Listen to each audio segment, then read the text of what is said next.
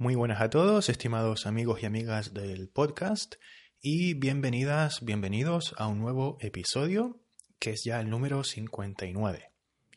En el episodio de hoy mm, vamos a ver algunos usos interesantes y prácticos del adverbio así en español, del adverbio así, ¿vale? Es un adverbio que, una palabra que, que es bastante interesante y tiene muchos usos Así que te invito a prestar atención y también si quieres echar un ojo a las notas del programa que pondré eh, a tu disposición en la página web, ¿vale? No es la transcripción completa, pero sí tendrás algunos de los ejemplos que voy a mencionar en este episodio.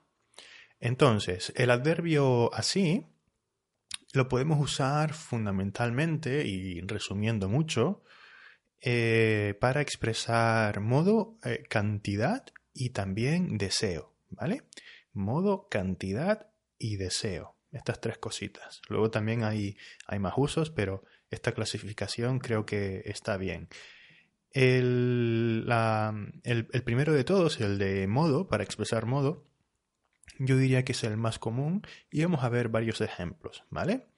Como digo, eh, se usa para explicar la manera la manera, el modo en el que algo eh, se hace, ¿vale? El modo en el que algo se hace, la manera en la que algo se hace. Por ejemplo, imagínate que vas a IKEA y, compras un mueble. Lo acabas de traer a casa y eh, alguien te va a explicar cómo se monta esa mesa, cómo los pasos que tienes que hacer para montar esa mesa, para que las piezas que están sueltas en ese momento se conviertan en una mesa operativa, ¿verdad? Entonces esa persona te dice, mira, para montar esta mesa tienes que hacerlo así. Para montar esta mesa tienes que hacerlo así. Tal como te voy a mostrar ahora. Primero, pon todas las piezas en el suelo. Luego, coge una pata y coge cuatro tornillos, por ejemplo, y bla, bla, bla. ¿Vale? Entonces, la explicación comienza así. Mira, para montar esta mesa tienes que hacerlo así. Para montar esta mesa tienes que hacerlo de este modo, tienes que hacerlo de esta manera. Y luego empiezas la explicación, ¿vale? O sea, mira, para montar esta mesa tienes que hacerlo así. Dos puntos. Primero, bla, bla, bla. Segundo, bla, bla, bla. Tercero, bla, bla, bla. ¿Vale?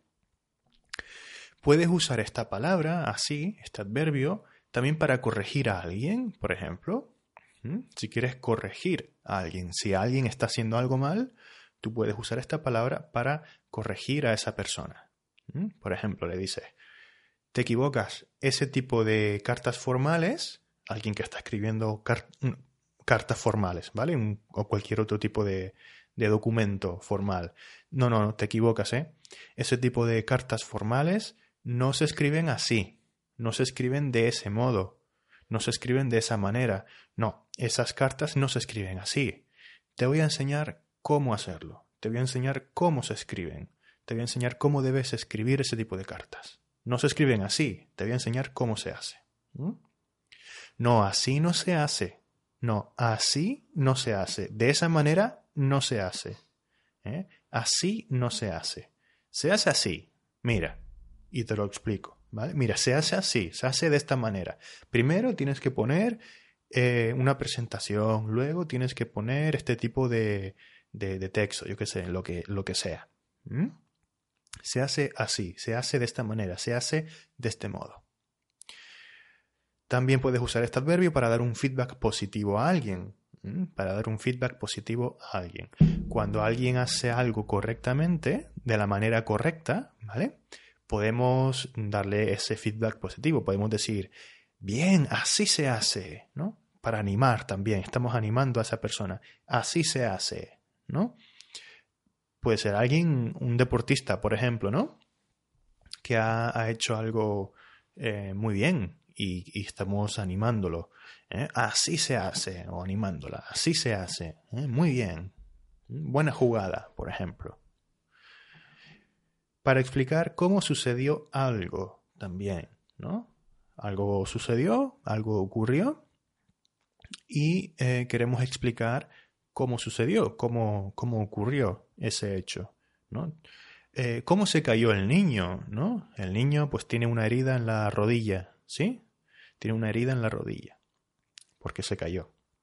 Y tú preguntas, ¿cómo se cayó el niño? ¿Qué le pasó? ¿Mm? Y la otra persona responde, pues mira, sucedió así, sucedió así. El niño estaba jugando con sus amigos cuando se tropezó con una piedra y se cayó. Por ejemplo, se tropezó, se tropezó, verbo tropezarse, ¿vale?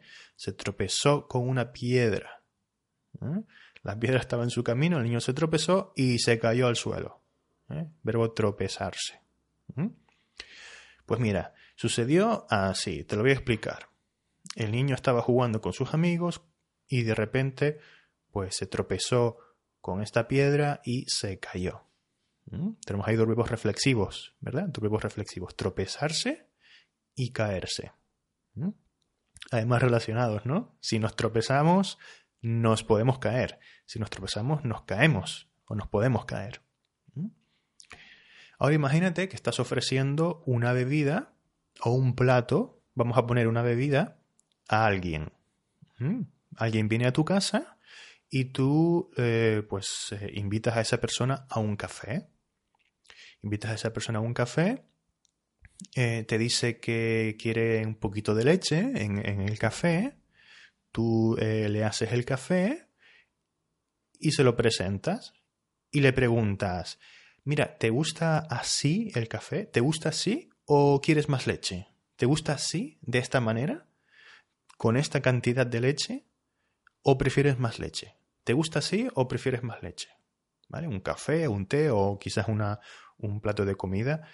Eh, pues eh, puedes usar esta, esta, palabra, ¿vale? Para explicar o para, em, digamos, eh, sí, para explicar o para preguntar si el modo en el que está presentado ese café, esa bebida o ese plato, pues es el adecuado. Si a esa persona le gusta la presentación. Bien, en los ejemplos anteriores hemos visto ejemplos de modo, ¿eh? de la manera en la que algo se hace. Es decir, hacemos referencia a la manera, ¿vale? La forma en la que algo se hace o se va a hacer. ¿eh? La forma en la que algo se hace o se va a hacer. Algo que vamos a mencionar a continuación o que acabamos de mencionar en ese momento, normalmente. Normalmente hacemos referencia a algo que acabamos de mencionar, ¿eh? en ese momento estamos en contexto, estamos en contexto, o algo que vamos a mencionar pues eh, a continuación. Por ejemplo, en el primer ejemplo que, que te comenté, te dije, mira, para montar esta mesa tienes que hacerlo así. Y luego explicas, ¿vale? Y luego explicas, ¿no? Vas a dar esa explicación a continuación. Eso es lo que quiero decir eh, con, eso, ¿vale? Bien, ¿qué más? ¿Qué más tengo por aquí para ti? Em, mm, mm, mm, ah, sí, está. Bueno, sí, ahora vamos a empezar con, eh, con, las, con los usos para expresar cantidad, ¿vale? Los usos para expresar cantidad. También podemos usar este adverbio así para hablar de cantidad. Por ejemplo, imagínate que es la primera vez que ves una secuoya, este árbol súper grande, ¿verdad?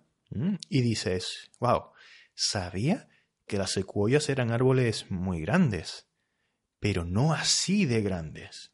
¿eh? Necesito la preposición de, ¿vale? No así de grandes. Sabía que las secuoyas eran grandes, pero no así de grandes. Son increíbles, son majestuosas. ¿eh? En el futuro, otro ejemplo, en el futuro los televisores serán así de finos. ¿eh? Los televisores en el futuro serán así de finos. Eh, y, en este ejemplo, pues tienes que hacer un gesto con la mano, ¿no? Haces un gesto con la mano diciendo así de finos y muestras con la mano lo fino que tú crees que serán los televisores en el futuro. En el futuro los, televisores serán así de finos. Y lo muestras con la mano. ¿Mm? Em, como en este último ejemplo, pues podemos hacer referencia a cualidades diversas, ¿vale? No solo de altura, como en el caso de, las secuoyas, ¿no? Así de alto, así de bajo, ¿eh? así de grande, así de pequeño, ¿no? Fíjate, así de fino, así de grueso, así de gordo, ¿vale? Por ejemplo, eh, imagínate un, entrenador al tenista al que entrena, ¿no? Un entrenador a un tenista. Eh, están en un entrenamiento está en un entrenamiento durante la semana porque están preparándose para un partido importante y el entrenador le dice al tenista, pues lo estás haciendo súper bien. Si en el partido de mañana juegas así de bien, vas a ganar seguro. ¿Eh? Si en el partido de mañana juegas así de bien, o sea, tan bien, ¿eh? de, esta, de este modo tan, tan tan bueno en el que estás jugando, de algún modo, pues si en el partido de mañana juegas así de bien, vas a ganar seguro. O le dices a un niño que se está eh, portando mal, por ejemplo. Ah, si te portas así de mal, el fin de semana no te llevo al parque de atracciones. ¿eh? Si te portas así de mal, el fin de semana no te llevo al parque de atracciones. Así que mejor pórtate bien. Si te portas así de mal, olvídate el fin de semana no te llevo al parque de atracciones. ¿eh? así de bien, así de mal, así de fino, así de grueso, así de grande, tan grande, así de pequeño, tan pequeño. Un ejemplo interesante que, también va normalmente acompañado de un gesto, como en el caso de así de fino que decíamos del, televisor, de la pantalla del televisor, pues eh, es el siguiente. Mira, eh, imagínate que, hace poco eh, se ha inaugurado un centro comercial, un nuevo centro comercial, ¿vale? Y tú dices, ayer fui a la inauguración, es decir, se acaba de abrir, ¿vale? Es la primera vez que se abre el centro comercial. Ayer fui a la inauguración del nuevo centro comercial. ¡Wow! Y había así de gente. Había así de gente. Estaba abarrotado. Estaba lleno de gente. Había así de gente. Normalmente este, esta frase iría acompañada de un gesto. ¿Vale? Un gesto. Em, es parecido a este gesto que hacen los italianos mucho. con, los dedos. Quizás ponga alguna foto o algo en las notas del programa para que, para que lo veas, ¿vale? Había así de gentes juntando, juntando los dedos, ¿eh? juntando los dedos y moviéndolos un poco, ¿eh? juntando el pulgar con el resto de, de, los cuatro dedos de la mano. Pero habría que ver una imagen. ¿Eh? Pero bueno, si lo escuchas, tampoco hace falta ver el gesto. Normalmente va acompañado de un gesto pero tampoco hace falta. Si estás en contexto, entiendes que, está, que la persona se refiere a que había mucha gente. ¿eh? Ayer fui a la inauguración del nuevo centro comercial y había, había así, así de gente. ¿eh? Había así de gente. Había mucha gente. Y luego el último uso, ya muy rápido para acabar, es para expresar deseo, en sustitución de la palabra ojalá. Como sabes, ojalá va seguido de subjuntivo, ¿verdad? Ojalá llueva mañana. Ojalá apruebe el examen de matemáticas. ¿eh? Bueno, pues para expresar, para expresar deseo también podemos usar así. Pero es un deseo negativo, normalmente creo. No he podido encontrar o no se me ha ocurrido ningún ejemplo para un deseo eh, positivo, realmente. Eh, si le quieres desear un mal a alguien, pues a lo mejor el ejemplo que encontré fue, o así te parta un rayo, ¿no? Así te parta un rayo, ¿no? Algo muy malo, ¿no? Que deseas a otra persona. O ves a un conductor loco, conduciendo por la calle, se salta un stop, no respeta nada, ¿eh? y tú dices, así le pongan una multa de mil euros, o así le pongan una multa de, yo qué sé, 5.000 euros, ¿eh? para que no lo vuelva a hacer. Así le pongan una multa de 1.000 euros. Necesito el subjuntivo, ¿vale? Eh, así te parta un rayo también. En ese caso he usado el verbo eh, partir, ¿vale? Así te parta un rayo, ¿no? Cuando estás muy cabreado con, o muy cabreada con, con alguien, ¿vale? ¿Mm? Seguramente no vas a usar estas expresiones, pero por si las oyes, ¿vale? Bueno, pues nada, estimados oyentes, muchísimas gracias por, por escuchar. Eh, sé que ha sido un poco difícil este episodio, pero tienen las notas del programa, pues los, los ejemplos que, que, he mencionado, ¿vale? En este, en este episodio. Y bueno, pues nada, si le gustó, eh, es una palabra interesante, pues podría hacer más episodios en el futuro o quizás algo más eh, visual, porque creo que este adverbio, esta palabra, es bastante importante, ¿vale? Muy, muy, muy coloquial y con muchos usos eh, frecuentes, coloquiales en español.